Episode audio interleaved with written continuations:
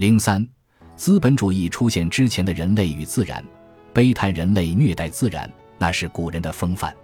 柏拉图在《克里底亚篇》中描述了早他九千年的一个时代，那时雅典周围森林密布，在那里居住的人高贵典雅，将财产定为公有，热爱自然的程度要超过柏拉图时代的人。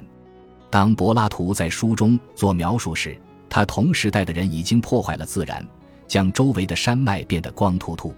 柏拉图所讲述的雅典城边缘的历史太具有浪漫色彩了。我们的分析并非要对他不敬，而是针对当时偶然发生的事情。因为那时西亚文明的一个边缘支脉经历了一场气候、瘟疫和社会的危机。我们故事的开端讲的是资本主义萌芽开始之前几个世纪的时代。西亚地区的人们怀有远大的抱负。既期望达到中亚和东亚那样的富裕和文明程度，但是又因为气候的原因，比中亚和东亚贫穷得多。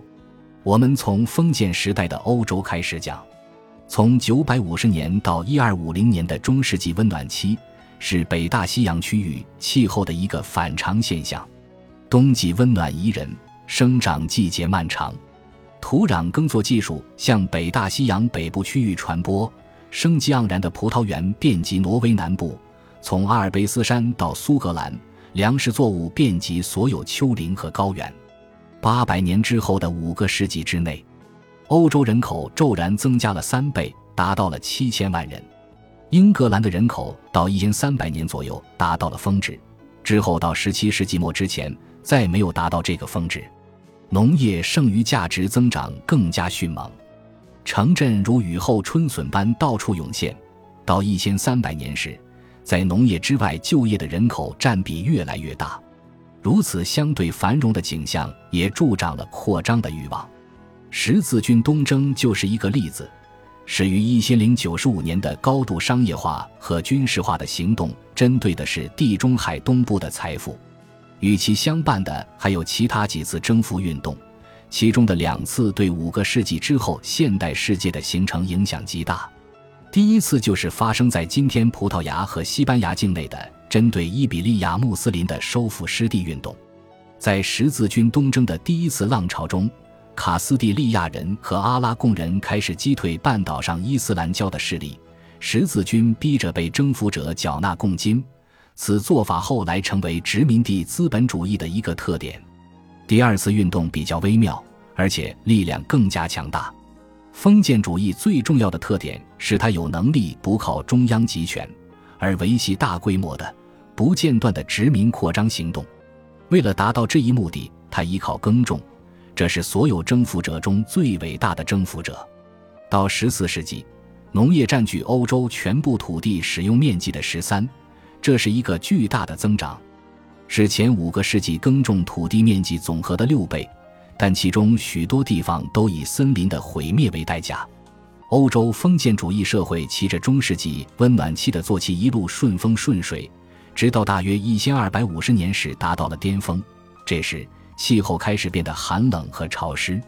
经过几个世纪的食物相对有保障之后，饥荒卷土重来，而且力量之强大。足以击垮一个只适应于完全不同天气的文明。一三一五年五月，欧洲普降暴雨，这可能是新西兰卡哈罗阿火山喷发的结果。暴雨一直下个不停，一直到八月，洪水才停止，天气早早冷了下来。连续几年庄稼都欠收，而一零三百一十五年是灾难性的一年，而且接下来的一年也是灾难性的。在之后的几年中。欧洲人口减少了百分之二十，直到一三八二十二年，欧洲大陆都没有躲过大饥荒的魔爪。尽管当时的人们并不知道这一点，但是地球却进入了小冰期。这个时代一直延续到了十九世纪才结束。小冰期使得封建主义的弱点暴露无遗，比如，只有在气候温和的年景，这个时代的食物体系才得以维系。这主要是因为。这个体系是通过某种特定的阶级安排来运作的，在这个体系中，领主享有土地的控制权，农民进行耕作，领主监管着农民人口的增长，因为这样就能够产生更多的食物剩余。然而却是收益递减，经过了几个世纪的耕种，土壤的肥力逐渐耗尽。可是，这种土壤质量的下降，又恰恰被农民人口的增长所掩盖，因为农民正在从固定的土地里刨出最后的粮食。当天气改变时，就造成了接连不断的农业欠收危机，在这个使土壤更加贫瘠和饥荒不断的等级制度内蔓延，进而造成了数百万人丧生。对这场文明危机的一种解释，很符合罗伯特·马尔萨斯在《人口论》中所提出的警告：人口太多，粮食不足。用更加现代的语言来说，气候变化影响了欧洲的承载能力。减少了在封建主义制度下这块肥力下降了的土地上生存人口的数量，但是承载能力的增长和缩小取决于由谁来统治。这个问题其实就是权力问题。事实上，就这个问题而言，马尔萨斯的发言权不如卡尔马克思。封建领主们所要的是钱财或者谷物，因为他们储存和交易都很方便，而且。领主们消费了从土地里刨出来的为数不多的粮食剩余中的绝大部分，留下来给农业再投资的部分则少得可怜。假如没有领主的权利和要求，农民或许能够转向种植杂粮，除了种植谷物之外，还可以种植包括原栽的农作物等，或许就能解决粮食问题。至于说人口的数量、家庭的形成和人口的增长，并非由一种永恒的生育欲望所决定，而是由众多的历史条件所决定，而这些历史条件又取决于文化、阶级和可获得的土地。正如盖伊·博伊斯在其经典的诺曼封建主义的研究中指出的，向不同的土地拥有方式过渡，农民拥有更多的自主权，决定种植什么和如何种植，那就有可能使得中世纪的欧洲养活三倍于当时的人口。但是那个过渡根本没有发生，封建制度下的那种格局仍在苟延残喘，直到一千三百四十七年，他遭到了最后的致命一击——黑死病爆发了。中世纪温暖期的欧洲可谓先天不足，从第二个千年伊始，曾经生产出足够的食物滋养农民和城市的那些社会结构，此刻已经无法应对正在变化的气候。进而使得越来越多的人口陷入营养不良的深渊。从英国墓地挖掘出来的十一世纪的尸体显示，其健康程度超过了十三世纪的尸体。中世纪温暖期结束时的食物短缺，使得欧洲人的身体更易受到疾病的侵袭，而这场黑死病则将这一弱点变成了大灾难。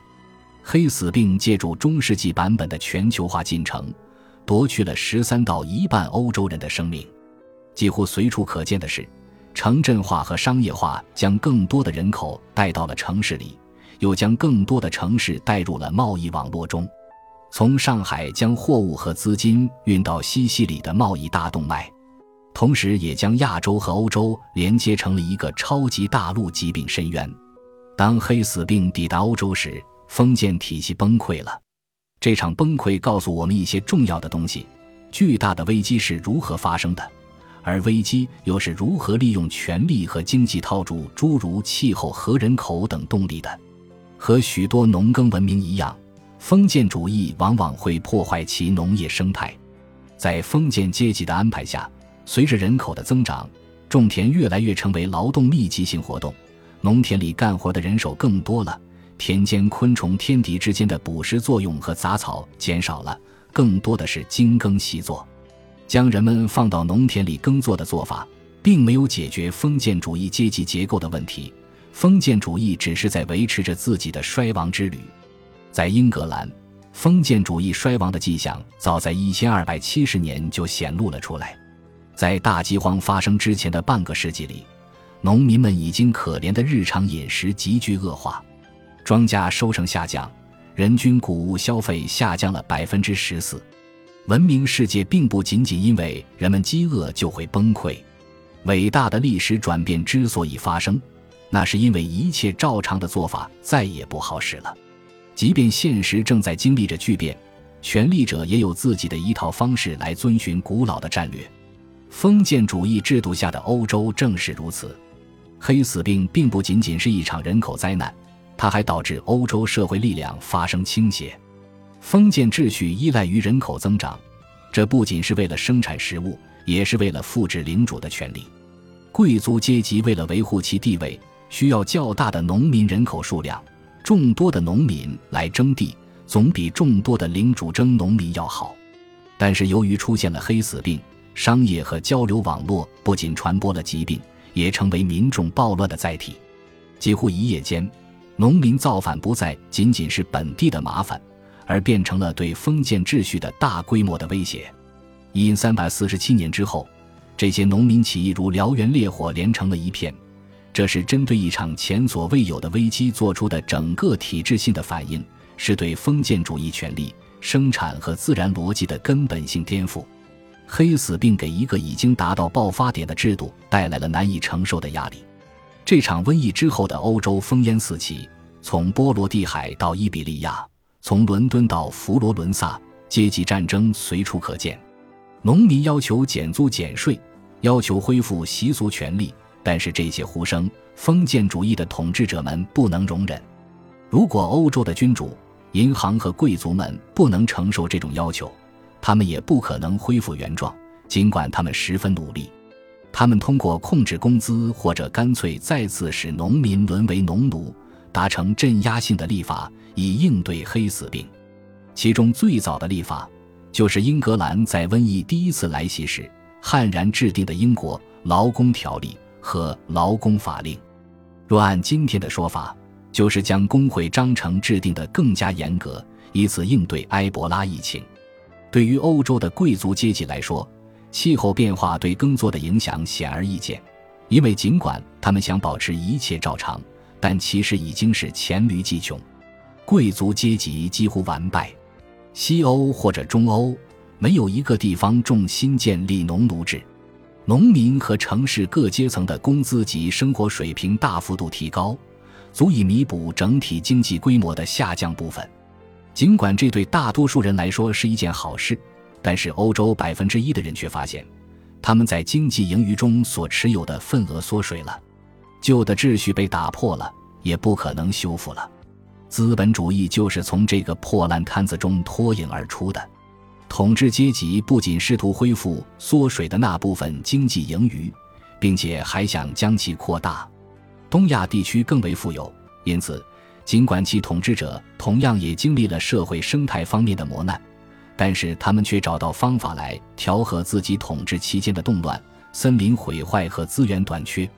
有一种解决方法彻底改变了人类与生命网络之间的关系，这种方法是由伊比利亚的贵族偶然发现的。到十五世纪末叶，这些地区的王国及其社会通过收复失地运动对外征战，而又因为自己的军事行动的经费太过依赖意大利的金融家，所以反过来，葡萄牙和卡斯蒂利亚也被战火重新塑造。战争造成的债务，以及通过征服他国所看到的财富希望，这些因素叠加在一起，刺激了大西洋最早的侵略行动——对加纳利群岛和马德拉群岛的侵略。战争债务的解决方案就是发动更多的战争，以获取由新的更大边疆的殖民扩张带来的战利品。本集播放完毕，感谢您的收听，喜欢请订阅加关注。主页有更多精彩内容。